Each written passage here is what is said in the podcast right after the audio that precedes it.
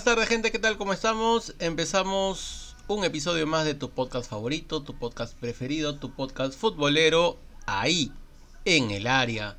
Esta semana nos trae lo que es el inicio de la tercera fecha de las clasificatorias y también lo que es la quinta jornada que ya culminó de la Liga 1. Como sabemos, solamente son nueve fechas en la fase número 2 de este año y ya pasamos el 50% del torneo. Quedan cuatro fechas, quedan dos grupos por ganar y tres equipos por descender.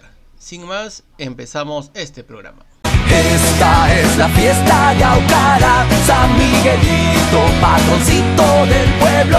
Toda la gente está contenta de encontrar a sus paisanos en Lima, la capital. Como indicábamos al comienzo del programa, ya se terminó la fecha número 5 de la fase 2 de la Liga 1 y los resultados fueron los siguientes. El Stein sorprendió ganándole 3 a 2 al Cienciano, San Martín le ganó 2 a 0 al Grau, Sporting Cristal le ganó 2 a 0 al Alianza Universidad, Deportivo Municipal empató 1 a 1 con el Cusco Fútbol Club. La sorpresa de la semana fue la victoria 6 a 1 del UTC frente a Universitario. Binacional le ganó 1-0 al Cantolao. Melgar le ganó 4-1 al Sport Boys. César Vallejo, en otra sorpresa, que no es tan sorpresa, le ganó 4-1 al Alianza Lima. Ayacucho le ganó 3-0 al Sport Huancayo. Y el Deportivo Yacuabamba perdió 0-2 contra el Carlos Manucci. La tabla queda de la siguiente forma. Antes de la tabla, indicamos que el día de hoy se jugó el partido correspondiente a la fecha 3 del Sport Huancayo y César Vallejo en un empate a cero y el Carlos Manucci con Melgar en, la, en un partido de la fecha 4 también empataron a cero. Ahora sí, la tabla es de la siguiente manera. En el grupo A, Sporting Cristal primero con 15 puntos, segundo UTC con 11, Binacional tercero con 10, San Martín cuarto con 9, Universitario quinto con 7 puntos, Carlos Stein en la posición 6 con 6 puntos, Cienciano séptimo con 5, Alianza Universidad octavo con 3 puntos y la Academia Cantolao con el Grau comparten la posición 9 y 10 últimos con 2 puntos. Por su parte, en el grupo B, la tabla va de la siguiente manera. César Vallejo primero con 11 puntos, Ayacucho segundo con 10, Sport Boys tercero con 9, cuarto Cusco Fútbol Club con 8, quinto Manucci con 7, sexto Yacuabamba con 7, séptimo Deportivo Municipal con 5 puntos, octavo Alianza Lima con 4, noveno Megar con 4 y el Sport Huancayo con 3 puntos. Como dato adicional indicamos que Sport Huancayo, Grau y Academia Cantolao hasta el momento no han conseguido victoria alguna en la fase 2. Con respecto a la tabla acumulada quedaría de la siguiente manera. Recordemos que los 8 primeros van a torneos internacionales y los 3 últimos irían a la Liga 2. Primer puesto, Universitario con 49 puntos. Segundo, Sporting Cristal con 48. Tercero, César Vallejo con 44. Cuarto, UTC con 40. Hasta aquí, al momento, irían a la Copa Libertadores. Sport Huancayo quinto con 38 puntos. Ayacucho sexto con 37. Séptimo, Carlos Manucci con 36. Y octavo, Binacional con 33.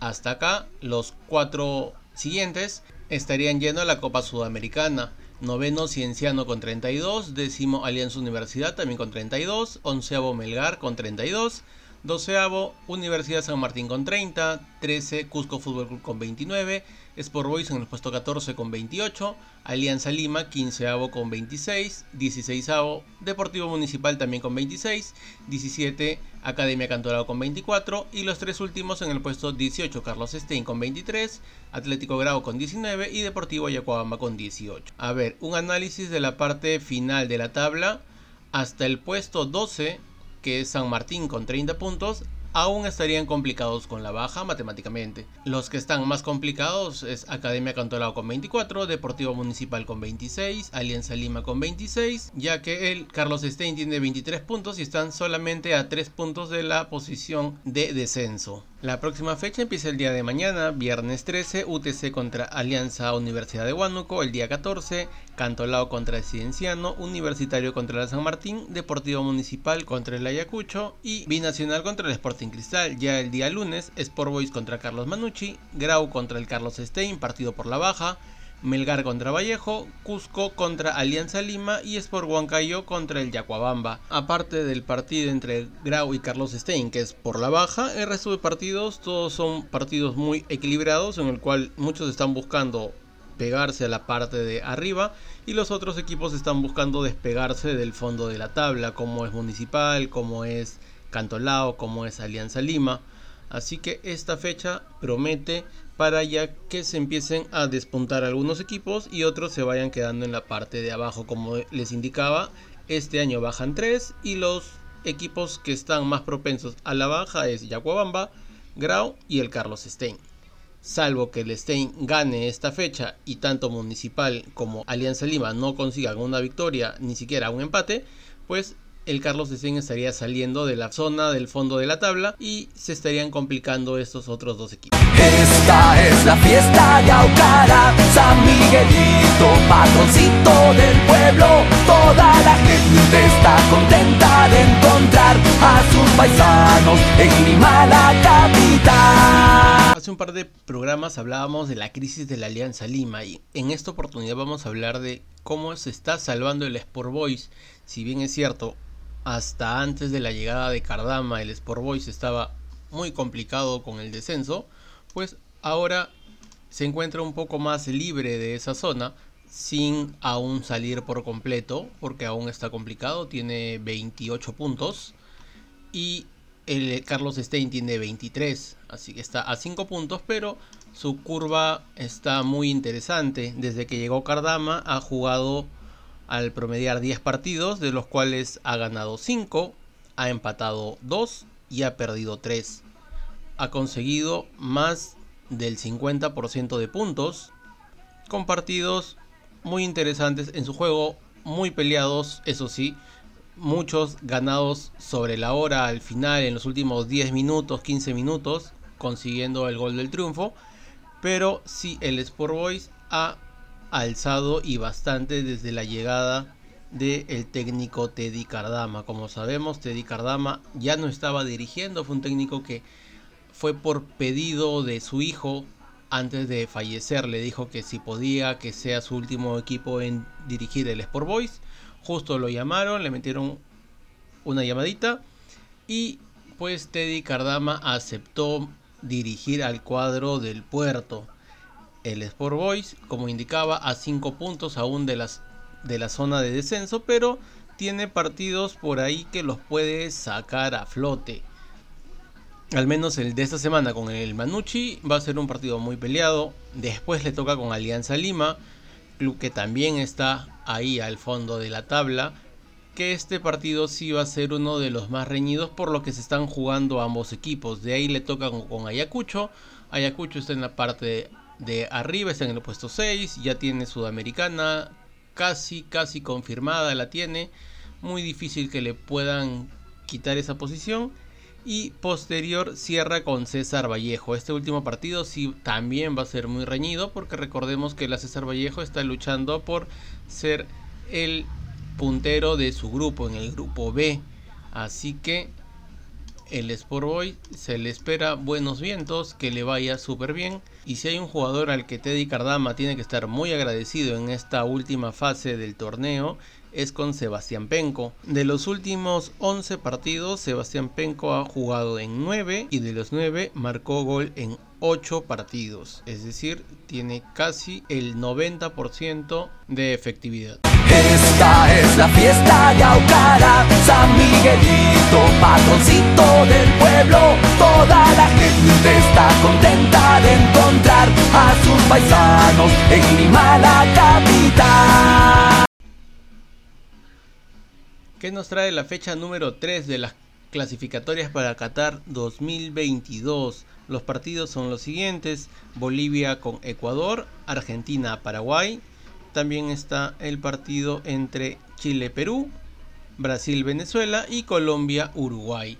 Esos son los partidos de esta fecha número 3, donde Bolivia parte como favorito contra Ecuador, pero Ecuador podría dar ahí la sorpresa en el partido jugado en La Paz. Argentina con Paraguay. Argentina viene entre altos y bajos. Paraguay con más bajos que altos. Pero en este partido Yo esperaría que Argentina se lleve los tres puntos en el Colombia-Uruguay. Colombia que es la selección conocida por quien le gana los difíciles y pierde contra los fáciles. Pues ahí también yo pronostico que podría haber un empate. Chile-Perú en Santiago. Perú va a buscar todo y como todo buen peruano esperamos que pueda sacar una victoria en este partido. Un 2-1 no nos caería mal. Ahora, quitándonos la camiseta del país, quitándonos la camiseta peruana, este es el mejor momento que tiene Perú para poder conseguir su primera victoria en Chile. Chile viene desmotivado, viene bajoneado, viene con jugadores lesionados.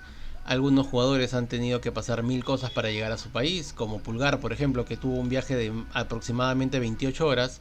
Entonces, creo que es el momento preciso donde Perú puede dar el zarpazo y conseguir una victoria en tierras chilenas. Muy aparte de que quisiera que Perú gane porque soy peruano, siendo objetivo como les indicaba, pues es el mejor momento que Perú tiene para sacar un buen resultado en tierras chilenas. ¿Qué pueda pasar en este partido? Brasil-Venezuela. Brasil le va a ganar a Venezuela, eso está por descontado. No le veo posibilidad ni siquiera a un empate. Así que Brasil por lo visto va a seguir como puntero terminada esta fecha número 3. ¿Qué les podemos contar del partido del día de mañana? Pues la selección sale de memoria prácticamente. Galese, Advíncula, Abraham, Araujo, Trauco. La volante volvería a lo de antes con Tapia y Otún.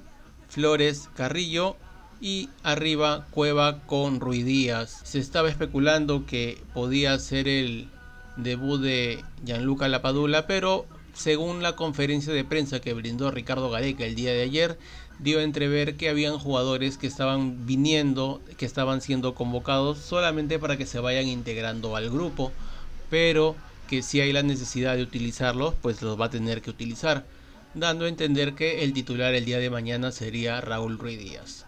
De los convocados que hubo para esta fecha, todos han llegado al Perú, todos están disponibles en Chile salvo Sergio Peña que sí fue desconvocado para las dos fechas por un desgarro en la pierna izquierda. Pronta mejoría para el jugador. Esta es la fiesta Yaucara, San Miguelito, patroncito del pueblo. Toda la gente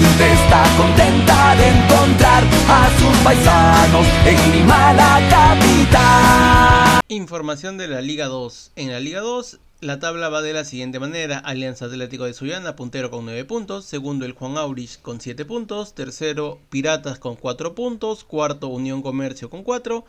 Quinto Unión Guaral también con 4 puntos. En la posición número 6 Comerciantes Unidos con 4 puntos. Santos Fútbol Club séptimo con 3. Chabelines octavo con 3. Deportivo Copsol en el puesto 9 con 3. Y Cultural Santa Rosa en el último puesto con una sola unidad. Como sabemos, en la segunda, este año en la Liga 2, no hay baja este año y los cuatro primeros puestos van a jugar el primero con el tercero, el segundo con el cuarto para ver quiénes van a la final. Así que aquí aún no hay mucho por definir, quedan seis partidos y están apretados salvo el primero y el segundo, del tercer puesto al noveno hay un punto de diferencia, así que este torneo se va a definir recién en las últimas fechas. Como dato adicional, en esta fecha, en la jornada número 3, se dio un partido muy interesante entre el Unión Guaral y el Molinos Pirata, el cual quedó 5 a 5 en el primer tiempo, que iba ganando el Unión Guaral por 4 a 3 y en el segundo tiempo Molinos Pirata le daría vuelta y se pondría 5 a 4 a falta de 6 minutos y ya en el minuto 91 de penal Caravano se encargaría de poner paridad y el 5 a 5 final. Partido muy interesante. Bueno gente, eso es todo por esta semana. Las disculpas del caso, el día lunes no se pudo sacar el programa por problemas técnicos y de ahí en adelante la coyuntura no permitía sacar el programa, pero ya estábamos a puertas del partido contra Chile, así que se tuvo que dar esta edición. El día lunes que viene, sin falta, sale el programa. Recuerden, 9 de la noche por Spotify. Pueden seguirnos en nuestras redes, Instagram, Facebook, YouTube. No se olviden darle like a las páginas, darle seguir en YouTube, marcar la campanita para que tengan los estrenos de los videos que estamos sacando los días miércoles y en Spotify también denos seguir para que tengan el estreno del episodio los días lunes a las 9 de la noche. Sin más gente, eso es todo. No se olviden que si van a salir a protestar, tomen las medidas necesarias, tomen todas las precauciones que ya están circulando en redes, por favor. Este gobierno no nos representa, esta lucha es de todos y entre todos tenemos que salir de esta.